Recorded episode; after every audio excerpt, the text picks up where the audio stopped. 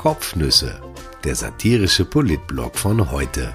Geschrieben von Christian Nusser, gelesen von Christian Sinemus. Heute ist der 28. April 2020.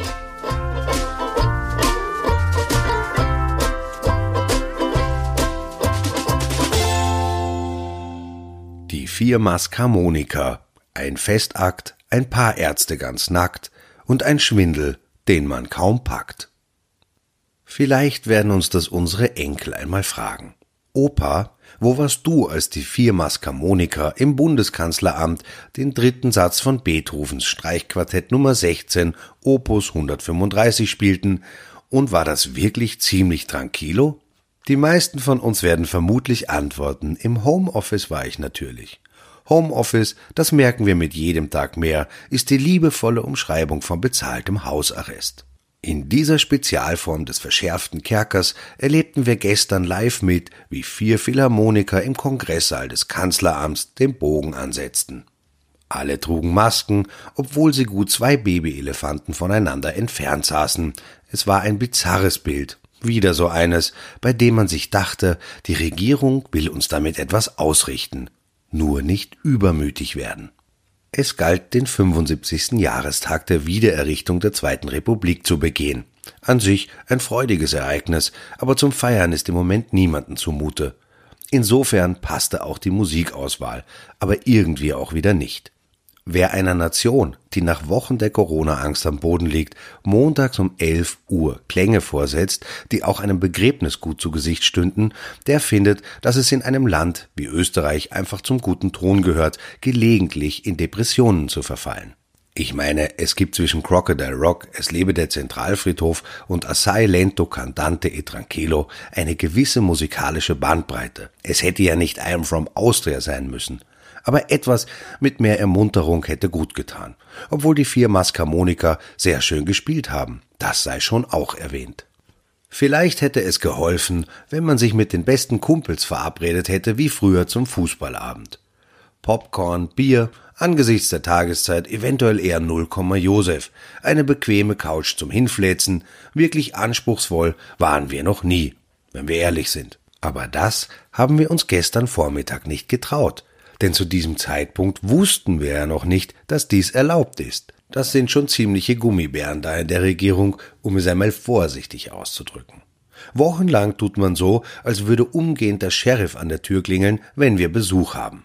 Jetzt, vier Tage vor Ablauf der Frist, sagt man, U Jägerle, da habe es eine missverständliche Formulierung gegeben. Ihr dürft euch eh treffen, wann und wo ihr wollt. Man kommt sich manchmal schon ein bisschen wie ein Depperl vor in diesem Land in diesen Tagen. Alle Corona-Partys im Privatbereich waren nie verboten.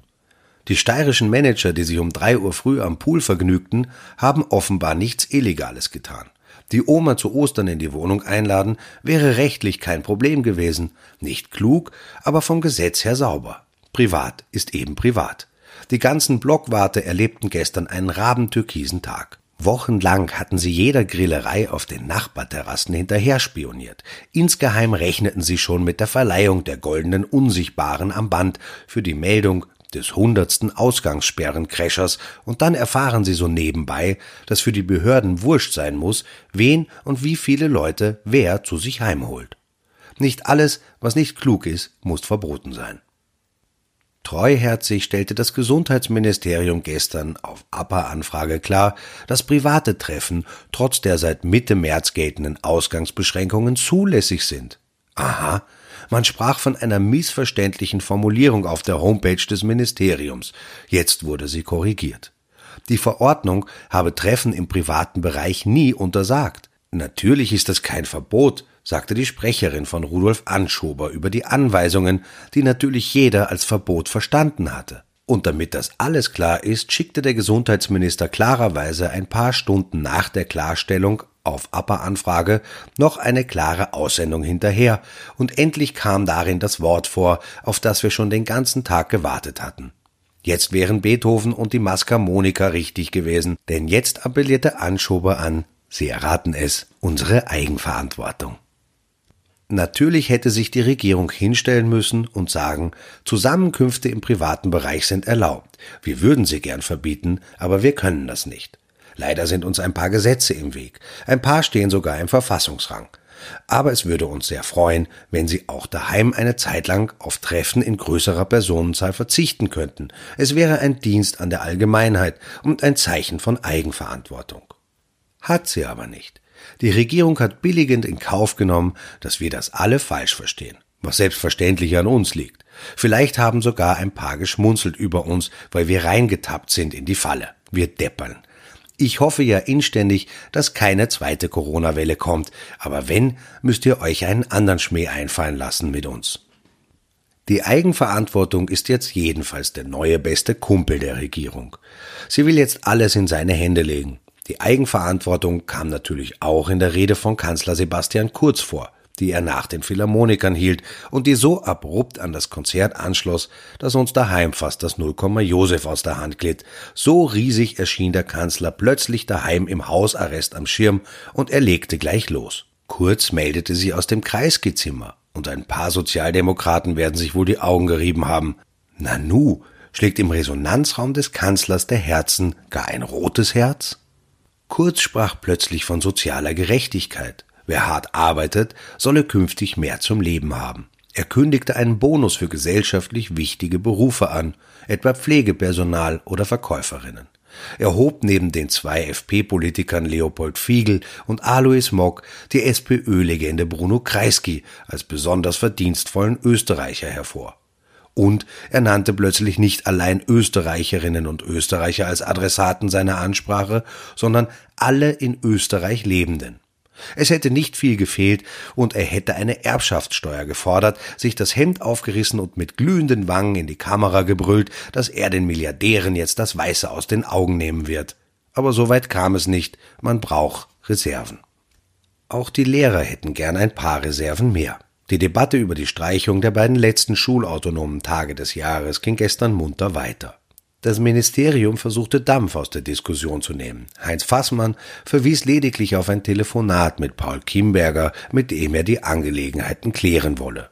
Der Chef der Lehrergewerkschaft hatte aber nicht nur die Abhaltung der schulautonomen Tage eingefordert, die übrigens für Lehrer genau genommen zwar unterrichtsfrei, aber nicht arbeitsfrei sind, sondern er hatte den gesamten Besiedlungsplan des Ministers für undurchführbar erklärt, und da hatte er mutmaßlich recht. Man nehme als Beispiel den Schulmief. Schulmief senke die Leistungsfähigkeit der Schüler. Sie würden in schlecht gelüfteten Räumen förmlich ersticken, stellte die Ärztekammer schon vor neun Jahren fest, da war von Corona noch nicht die Rede. Er trete spätestens ab der dritten Unterrichtsstunde auf. Schulmief, steht in dem Protokoll, ist eine Mischung unterschiedlicher flüchtiger Stoffe und Geruchssubstanzen, die von den Schülern selbst abgegeben werden. Das ist soweit richtig und auch seit Generationen nicht anders. Ich habe etwa den Schulmief von Hausbatschen, die verpflichtend in der Schule getragen werden mussten, noch heute in der Nase. Das Problem mit dem Schulmief wird nun aber virulent, denn in dem Schulmief kann jetzt Corona drin sein und deshalb hat das Ministerium im Hygienehandbuch zu Covid-19 auf Seite 10 festgestellt, nach jeder Unterrichtseinheit soll in den Pausen für eine Dauer von mindestens fünf Minuten gelüftet werden. Das geht, geht aber auch wieder nicht.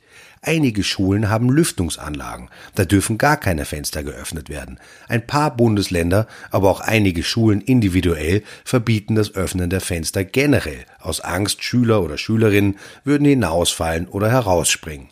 Das Ministerium schreibt dabei explizit vor, was im Handbuch steht, gilt und ist auch umzusetzen. Das müffelt. In anderen Bundesländern wiederum ist genau geregelt, welche Fenstergruppen geöffnet werden dürfen. Im Burgenland etwa legt Paragraph 23 der Schulbau- und Entlüftungsverordnung fest, zur Lufterneuerung in den Unterrichtsräumen haben in erster Linie die Fenster zu dienen. Eine einfach zu bedienende und schnell wirksam werdende Querentlüftung ist in sämtlichen Räumen vorzusehen.